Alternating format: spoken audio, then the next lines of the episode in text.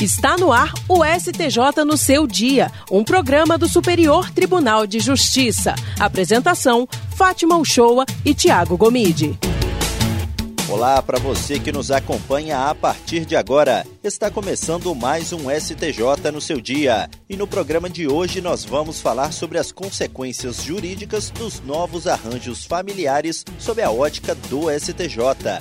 E aqui comigo para conduzir essa conversa está Fátima Uchoa. Tudo bem, Fátima? Tudo ótimo, Tiago Gomide. Então, o reconhecimento de novos formatos familiares pelo Judiciário tem reflexos importantes em temas como direitos sucessórios e previdenciários e até na empenhorabilidade de imóvel. Para detalhar mais esse assunto, vamos conversar com Rodrigo Lopes, redator do portal de notícias aqui do Superior Tribunal de Justiça, que escreveu uma reportagem sobre esse tema. Rodrigo, sinta-se em casa e obrigada por sempre participar do STJ no seu dia aqui com a gente. É um prazer sempre estar aqui com vocês para conversar sobre tantos temas, né? não só de jurisprudência, quanto temas né, que são marcantes para o tribunal. É sempre um prazer. Rodrigo, é, qual seria o conceito, então, de família concretizado no ordenamento jurídico brasileiro atual? Então, Fátima, na verdade, se a gente pensar em família, né, uma das instituições mais antigas que a gente tem na humanidade, né?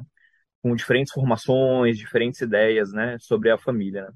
Ao longo dos tempos, né, a gente tem vários tipos de agrupamento considerados como familiares, né, a depender da cultura, né, é, do tipo de sociedade em que esse agrupamento estava sendo colocado em perspectiva. Né? No caso do Brasil, a nossa matéria, ela já começa, né, matéria especial, lembrando que aquela visão clássica que a gente tinha no Brasil sobre a entidade familiar, que era mais baseada nos vínculos biológicos, né, e de casamento, matrimônio, né? É uma visão do Código Civil de 1916, né?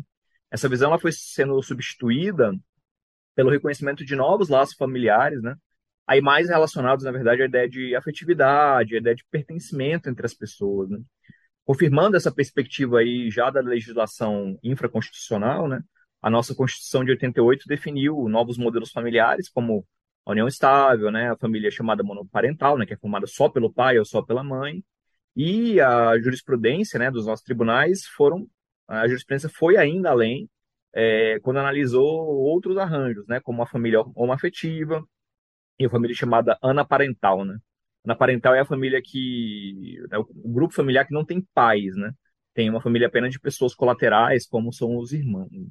É nesse contexto que a gente, na matéria, trabalha o conceito de família, e comenta as implicações jurídicas que esse conceito de família traz, especialmente sobre a entidade familiar, né, esse núcleo ali mais fechado da família, né? Uh, porque esse conceito ele tem muitas implicações em questões como legitimidade na sucessão, direitos previdenciários, aquela questão do bem de família para efeito de empenhorabilidade, né? Então, a gente traz essa ideia do conceito de família na matéria a partir dos precedentes do STJ sobre o tema. Rodrigo, partindo agora para os casos julgados pelo STJ e que são explorados na sua reportagem. O STJ já entendeu ser possível que avós recebam pensão por morte de um neto que eles criaram? Exatamente, Thiago. Esse foi o RESP 1.574.859. Esse caso, a segunda turma analisou as relações de família né, no contexto de uma ação que discutia o direito de dois avós receberem pensão por morte depois do falecimento do neto que eles sempre criaram, né, ao longo do tempo. Essa pensão, ela tinha sido negada em segunda instância pelo argumento de que a legislação brasileira que regulava os benefícios do INSS não previa a hipótese de pensionamento para os avós, mas a pensão só para o cônjuge ou companheiro, os pais e os filhos menores de idade ou com deficiência. O caso chegou ao STJ, né, e o relator dessa ação aqui no STJ foi o ministro Mauro Gampel Marques, ele afirmou que tanto a Constituição de 88 quanto o Código Civil de 2002 transformaram o conceito de família e deram relevância ao princípio da afetividade, por meio do qual, nesse né, princípio, nas palavras do ministro, uh, o escopo princípio da família passa a ser a solidariedade social para a realização das condições necessárias ao aperfeiçoamento e ao progresso humano, regido o núcleo familiar pelo afeto.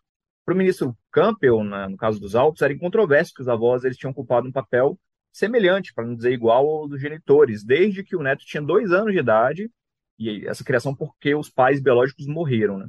O ministro Campos também apontou que ficou comprovada a dependência econômica dos avós em relação ao segurado né, do INSS que tinha morrido. Na perspectiva do ministro Campos, não se tratava de uma hipótese de ampliação do rol legal desses dependentes que a gente comentou né, para o INSS, mas de reconhecimento de quem efetivamente ocupou a posição de pai na vida do segurado.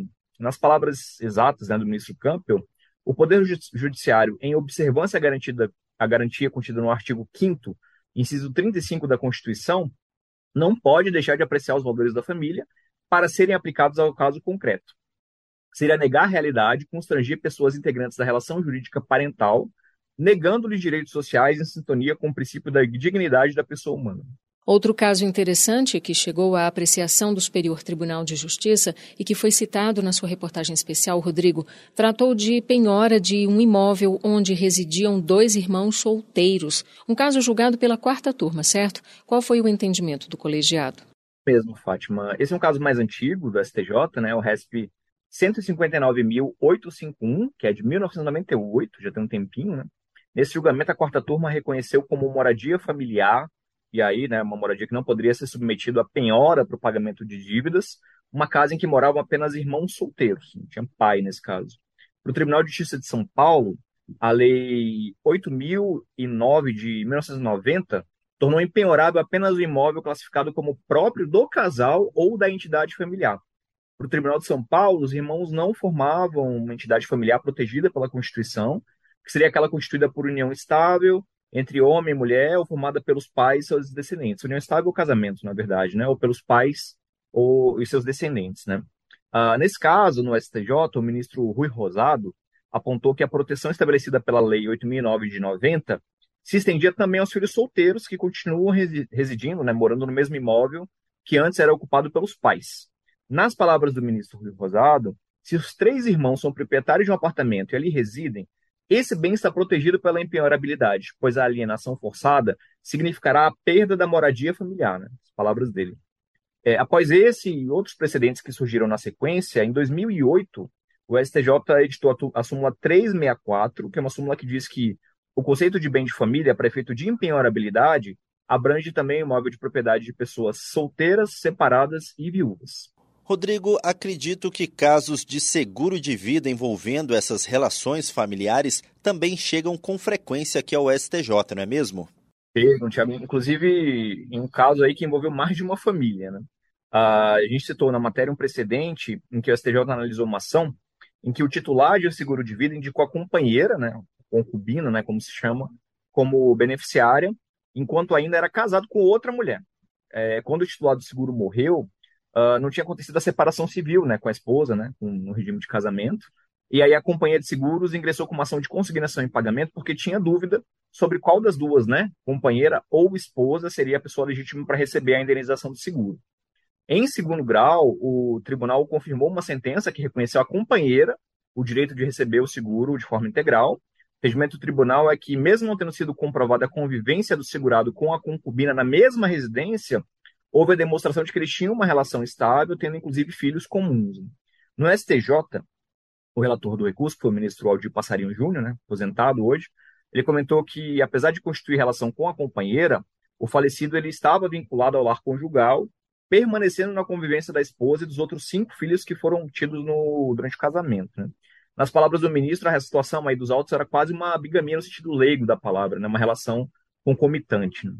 Para o ministro Aldir Passarinho, ao mesmo tempo que era necessário proteger os direitos da esposa, também era o caso de reconhecer a estabilidade da relação concubinária, uh, porque a relação, segundo o ministro Passarinho, né, merecia amparo nos termos do artigo 226, parágrafo 3 da Constituição.